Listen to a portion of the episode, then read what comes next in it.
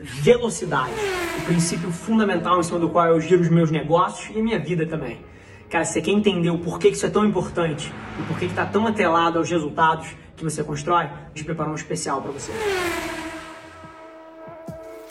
Olá e seja bem-vindo a mais um episódio do CMO Playbook. Eu sou seu host, Rafa Velar, CEO e fundador da agência, e toda semana eu entrevisto executivos de marketing das principais empresas do país, criando uma oportunidade única para você conhecer mais sobre como são construídas as maiores marcas do Brasil e do mundo. Antes da gente começar, queria te fazer um convite para você tirar um print da sua tela, posta no stories do Instagram me marcando em avelarrafa com dois L's, deixa eu saber que você está ouvindo, eu respondo todas as mensagens pessoalmente. E ao final desse episódio, se você entender que o conteúdo te ajudou de alguma forma, deixa um review pra gente lá, marca com cinco estrelas, isso ia significar o um mundo para mim. Esse é o episódio de hoje. Vocês sabem, todo mundo que está aqui na Velar já viu o nosso manual de cultura, a gente tem uma cultura aqui dentro de velocidade. E vocês sabem que velocidade, ela não é um produto final, ela é uma construção de uma empresa que é coesa, de uma empresa que as pessoas são conectadas, de uma empresa movida por empatia, de uma empresa onde a gente tem profissionais excelentes que se autorresponsabilizam e que são donos das suas coisas. E hoje eu venho falar um pouquinho mais de velocidade e para trazer um pouquinho da nossa visão atual de velocidade e um pouquinho até de como a gente olha para algumas coisas como erros, para como a gente olha para algumas coisas como testes, para um pouquinho como a gente olha para a estrutura organizacional da empresa e para a maneira como os times se organizam e se comportam. E eu queria fazer disso um grande momento onde a gente traz clareza para vocês sobre algumas das coisas que vários de vocês ouvem e hoje eu venho falar um pouquinho dessa nossa cultura de velocidade. Acho que os princípios por trás disso daqui, eles são fundamentais para o sucesso. Então é por isso que você deveria prestar atenção, é por isso que você deveria estar de olho no que a gente vai mostrar aqui, viu, gente? A primeira coisa sobre a cultura, né, que a gente está falando de uma cultura de velocidade, a cultura ela tende a ser invisível. E é curioso porque às vezes a gente entra no escritório e a cultura está estampada na parede, a cultura está escrita numa frase bonita que você recebe num cartão, está escrita num manual de entrada. Mas no final do dia, a cultura é o conjunto de valores e comportamentos que regem uma empresa. E eu acredito profundamente que a cultura que aumenta as nossas chances de ser bem sucedido como um time é a cultura de velocidade. E é por isso que velocidade é a cultura da Velar. E aí a gente pô, começou a entender que algumas vezes as regras tinham que ser opcionais e em 2020 a cultura tem que ser de velocidade. Ou seja, cara, a gente tem pô, linhas gerais, a gente tem objetivos, mas no final do dia, cada uma das equipes e os membros das equipes precisa fazer o que tem que ser feito para que um resultado seja alcançado e tem que ser rápido e tem que ser ágil e nem sempre vai existir um manual exato de como lidar com isso. E é isso que a gente chama de uma cultura de velocidade.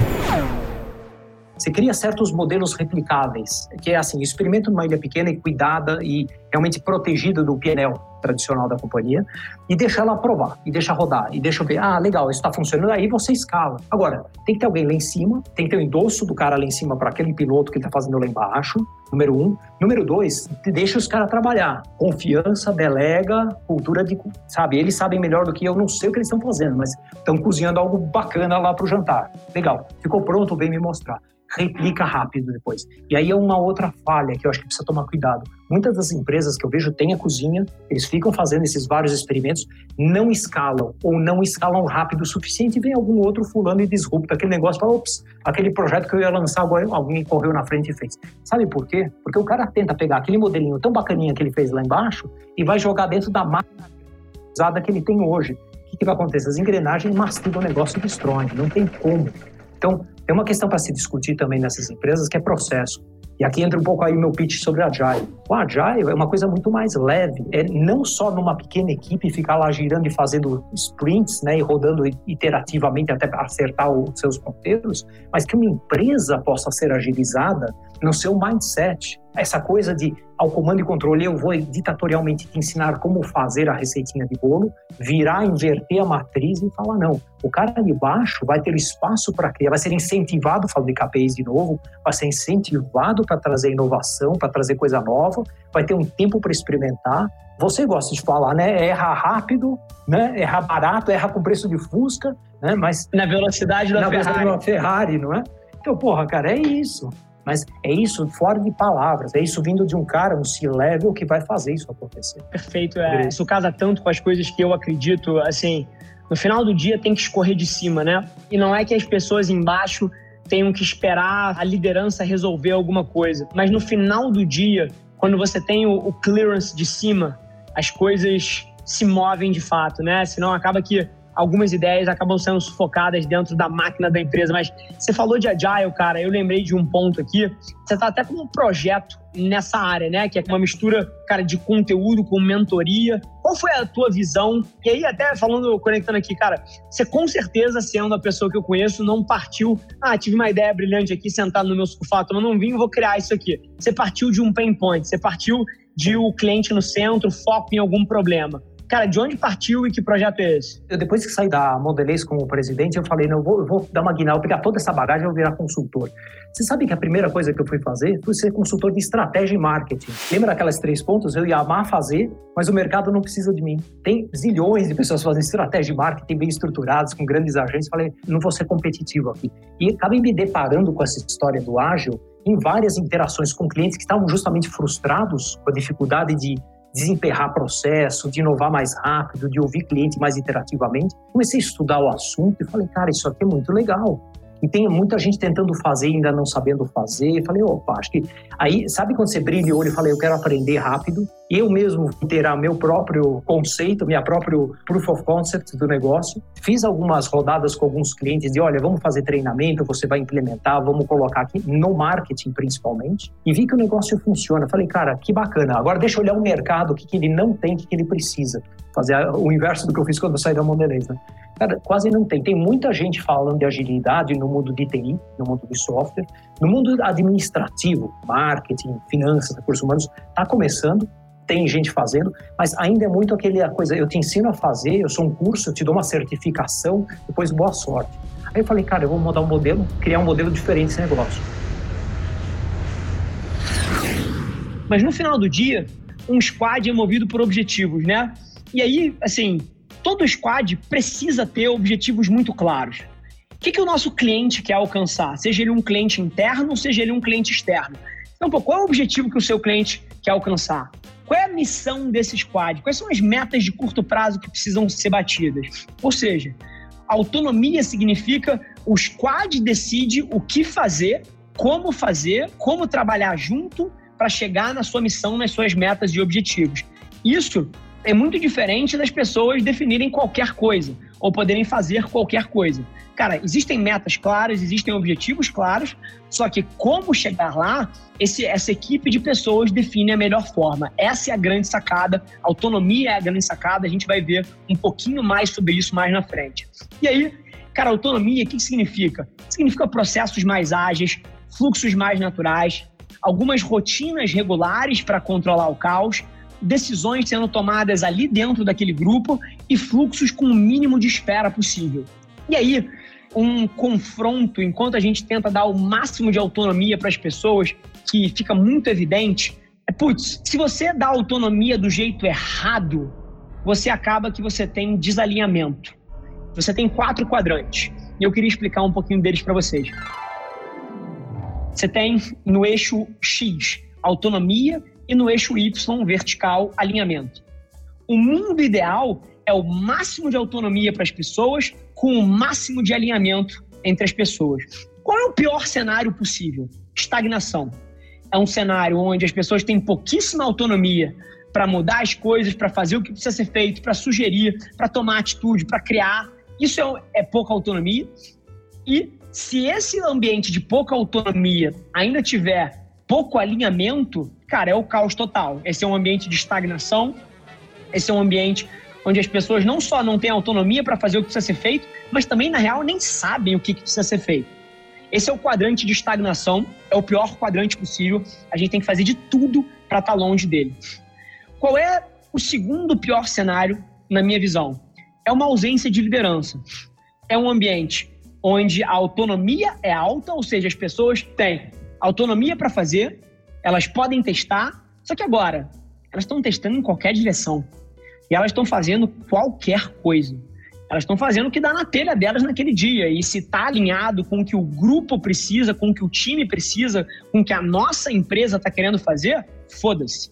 Então, esse é um ambiente muito ruim também, porque acaba que você não chega em lugar nenhum. É como uma pessoa que não tem a menor ideia de onde quer chegar, quais são os seus objetivos, e ela vai vagar pela vida. E para quem está vagando pela vida, qualquer coisa serve. Uma empresa pode ser assim também.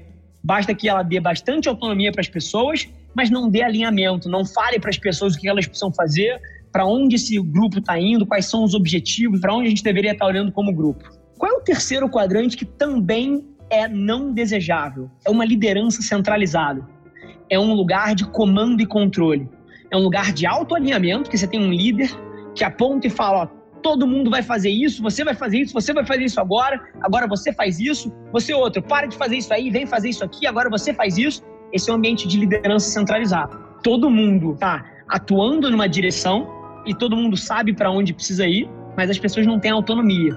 Você está sendo mandado ao exatamente o que, que você tem que fazer, como você tem que criar aquela peça, qual é o tipo de título que você precisa colocar, qual é a cor daquele botão.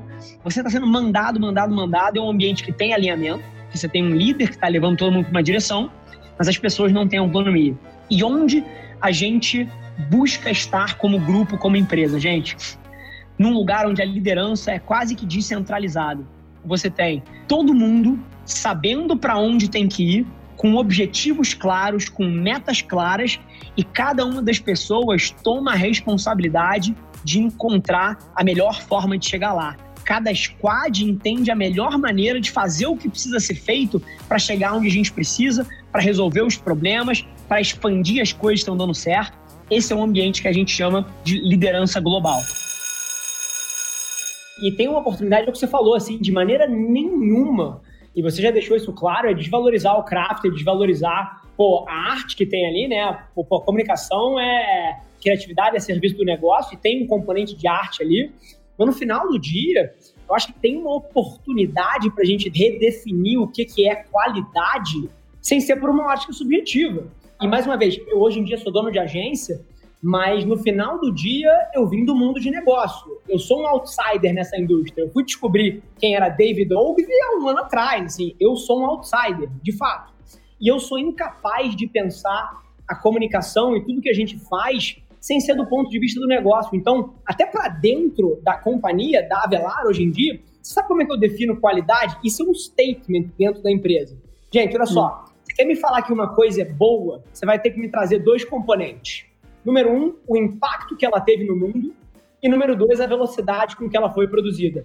Qualidade, para mim, são duas coisas: velocidade e impacto. Se você gastou três anos para criar alguma coisa que teve impacto X, cara, o seu impacto foi diluído pela, pelo excesso de tempo que você gastou. Agora, você gastou pô, 3 horas e 40 para trazer um conceito que teve um impacto gigante e que mensuravelmente o mundo gostou daquilo, que não é quatro pessoas dentro de uma sala falando, ah, isso é brilhante, aquilo é brilhante. Não, é o mundo o consumidor me disse que aquilo é bom.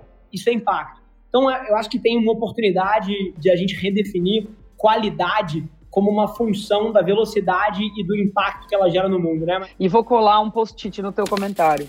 Num universo que a gente está o tempo inteiro iterating, né? Você está o tempo inteiro fazendo, você está o tempo inteiro em beta, você está o tempo inteiro ajustando, corrigindo o curso não precisa fazer perfeito, você fez rápido, você teve o um impacto, você entendeu onde está a imperfeição, você corrige, você faz de novo, aumenta o impacto, você corrige, começa a perder o impacto, você substitui. Mas para isso, precisa o desconforto com a peça inacabada. Essa... Tanto foi live.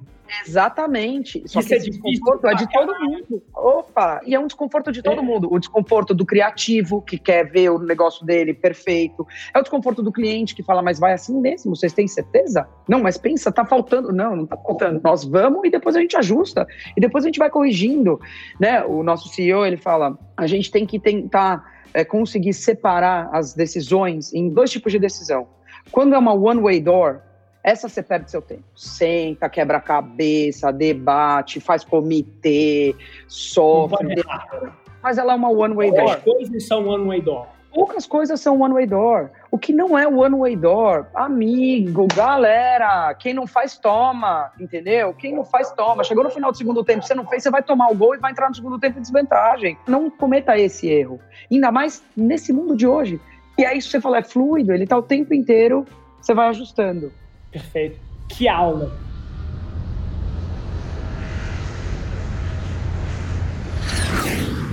O processo, ele sempre começa, a gente cria alguma estratégia, seja na Avelar, seja onde for, você cria estratégia, você joga isso no mundo, você testa, ou seja, você coleta dados para saber como é que aquela campanha performou, como é que aquela iniciativa performou, você precisa coletar dados. Com isso, você identifica sucessos e fracassos e você pensa mais teste. Você pensa ou em cancelar aquilo ali porque não deu certo, ou você pensa em expandir porque deu certo. E esse ciclo, ele sempre se retroalimenta. E aí, o grande lance para a gente ganhar velocidade é a gente conseguir conquistar a confiança dos nossos clientes internos e externos para testar um pouquinho sem aprovação. Você precisar aprovar cada passo que você faz, cara, acaba que onera muito o processo ágil. E o grande lance para você ter uma iniciativa eficaz e veloz é você conseguir ter a confiança das pessoas para que você possa testar sem aprovação. Para que a gente não julgue as coisas no campo subjetivo e a gente não julgue as coisas, tipo assim, ah, eu acho que isso vai funcionar, eu acho que aquilo não vai funcionar. Ah, muda isso daqui. Não, gente. Joga no mundo. Testa, aprende, melhora. E aí, cara, isso vale para alguma iniciativa que a gente quer fazer, isso vale para alguém que trabalha dentro de um squad que vai subir um criativo e às vezes está se vendo preso, cara, tendo que ter o seu criativo julgado pelo ponto de vista subjetivo e gosto pessoal de alguém. E, cara, e a gente precisa o máximo possível se puxar para fora disso. E aí isso passa por ganhar confiança da outra parte para que a gente possa testar sem aprovação. E aí também não é só jogar no mundo. A gente precisa, como eu falei, coletar os dados para identificar sucessos e fracassos, cancelar o que dá errado e expandir o que dá certo. A grande sacada é que velocidade em escala precisa de confiança em escala. Então, cara, é confiança do seu cliente interno, é confiança do seu gestor, é confiança do seu par, é confiança do seu cliente. Para conseguir velocidade, você precisa de confiança em escala. Isso acaba levando a gente a um ambiente com menos burocracia e com menos medo. E aí, essa coisa de medo e de erro é um componente super interessante que é uma derivada natural do raciocínio que a gente está construindo aqui, né?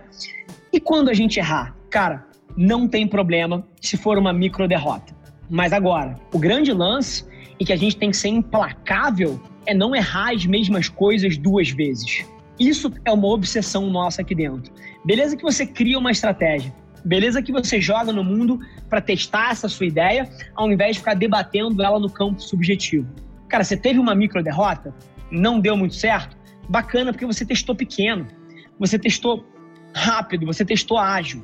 E aí você teve esse componente que é uma micro derrota. Não tem problema ter micro derrotas. Agora, você vai precisar entender que isso foi uma micro derrota, você precisa aprender com isso. E aí você vai, você ajusta essa ideia, você cria uma nova estratégia, você faz um novo lançamento de teste, você entende se isso é um sucesso. Se for uma micro derrota de novo, coleta os dados, entende, ajusta a ideia e lança de novo. Então, assim, a gente na Avelar, a gente de alguma maneira, a gente abraça as micro derrotas, só que agora, a gente está muito mais interessado aqui em aprender com as micro derrotas do que tentar evitar essas micro derrotas a qualquer custo. E aí, o que isso leva a gente como empresa e como cultura é muito mais para um lado de uma cultura que tem foco em inovação do que uma cultura que tem foco em previsibilidade, em saber exatamente o que vai acontecer quando vai acontecer. Então você começa a ter acesso a um mundo de informações que te ajudam muito mais a diminuir o risco de errar, aumentar a probabilidade do acerto, mas para a mesma essência, que é colocar a bola na, na cesta. Né? Então, a nossa função como um profissional de marketing, ela continua a mesma. A nossa razão de existir dentro de um board continua a mesma, que é a gente representar a necessidade do consumidor ali mas o mundo de informações, de dados sobre quão rapidamente a gente consegue entender o quanto essas necessidades estão mudando, o quanto cada pessoa tem uma necessidade diferente da outra, o quanto cada outra opção do mercado está conseguindo satisfazer melhor essa necessidade do que eu, Isso mudou tudo. Né? Isso agora ficou assim um mar de informações que está disponível para a gente, meio semelhante ao que acontece ali no jogo de basquete. Perfeito. E é interessante, durante a tua narrativa, uma palavra vem na minha cabeça o tempo todo, que é agilidade, velocidade, agilidade, velocidade, né? Porque você capturar um insight social, um insight de monitoramento, uma oportunidade que aparece, pô, porque explodiu alguma coisa no Twitter ou no Twitch, ou que um influenciador falou de você e que você vai capitalizar em cima disso numa ação de relacionamento ou o que quer que seja. Isso é um timing diferente, né? Isso é um novo normal de como ser feito. E uma provocação interessante, pô, eu estou muito dentro de debates desse tipo dentro das companhias, é porque por várias vezes a cabeça do CMO já é progressiva como a sua, mas por várias vezes a estrutura da companhia não está preparada para um nível de flexibilidade um pouco maior, ou de tomada de decisão mais rápido. E, pô, vamos ser sinceros, você está sentado na cadeira de CMO há seis anos.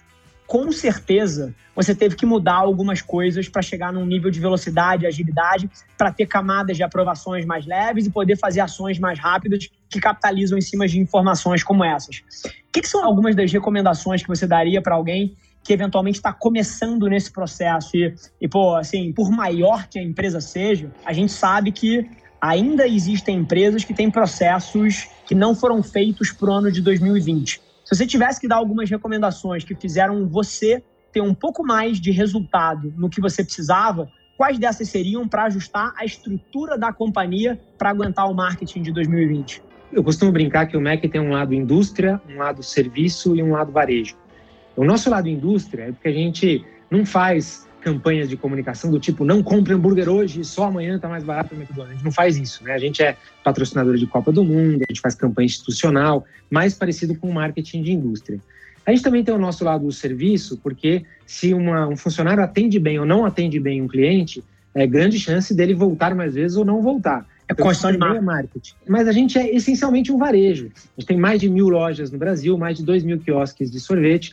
E por ser um varejo, a gente já tem uma cultura de agilidade muito forte. Na verdade, quem precisou se adaptar a isso fui eu. Eu cheguei numa empresa pela primeira vez trabalhando num varejo que era muito mais ágil do que as empresas que eu tinha trabalhado antes e que já é programada para executar, enfim, montar estratégias e pensar nas coisas de uma forma muito rápida. É mais aberta ao erro, é mais aberta a experimentações, é mais aberta a fazer coisas em 10 restaurantes e depois expandir, se não der certo esquecer. E tudo bem, então tem uma coisa na cultura, e para mim o maior aprendizado, se eu fosse falar com alguém que não é do varejo, que é de uma indústria, e falar, cara, como é que eu consigo ser mais ágil aqui?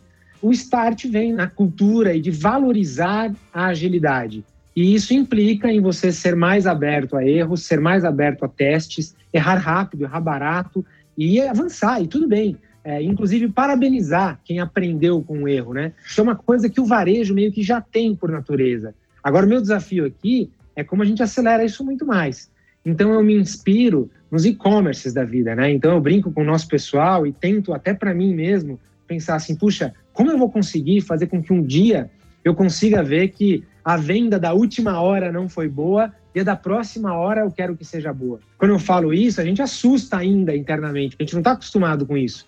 Mas eu falo, gente, é assim que a Amazon pensa. A gente está aqui só olhando o que a venda do mês, da semana, ou do almoço. Talento hora passada não foi legal, e a próxima hora? O que, que a gente vai fazer? Olha só os drive-thrus do Brasil, quais estão com fila, quais não estão? Olha só as filas dos balcões no Brasil, qual a gente está vendendo bem, qual a gente não está? O que a gente vai fazer para mudar aqueles que não estão? E a tecnologia está permitindo tudo isso. Então a nossa mentalidade também está mudando nessa direção. Eu acho que esse é o primeiro passo para ser mais ágil. Sejam protagonistas, porque no final do dia essa cultura de velocidade, na verdade, ela é só o somatório das atitudes de todo mundo. E se você não for um protagonista disso, se você não for um guardião dessa nossa cultura de velocidade, não tiver nessas práticas e nessa metodologia e nessa mentalidade que a gente tenta inspirar em vocês todos os dias, cara, nada vai acontecer. Você é um protagonista desse negócio, a cultura é feita pelas ações que você toma todos os dias enquanto você trabalha. E ninguém vai fazer isso por você, ninguém vai fazer isso por mim. É a gente que precisa ser o protagonista dessa cultura, dessa história. Então, fica o meu pedido final aqui, gente. Você é essa cultura de velocidade. Esse foi mais um episódio do The CMO Playbook e eu deixo aqui o meu muito obrigado por você ter passado esse tempo com a gente. Espero que tenha sido de valor para você e te fazer um pedido. Não se esquece de compartilhar um print da sua tela no Instagram, me marcando no avelarrafa com dois L's e deixando aquele review de cinco estrelas na sua plataforma favorita. Vamos colocar esse podcast no Top 10 Brasil. Um abraço, gente. Até semana que vem.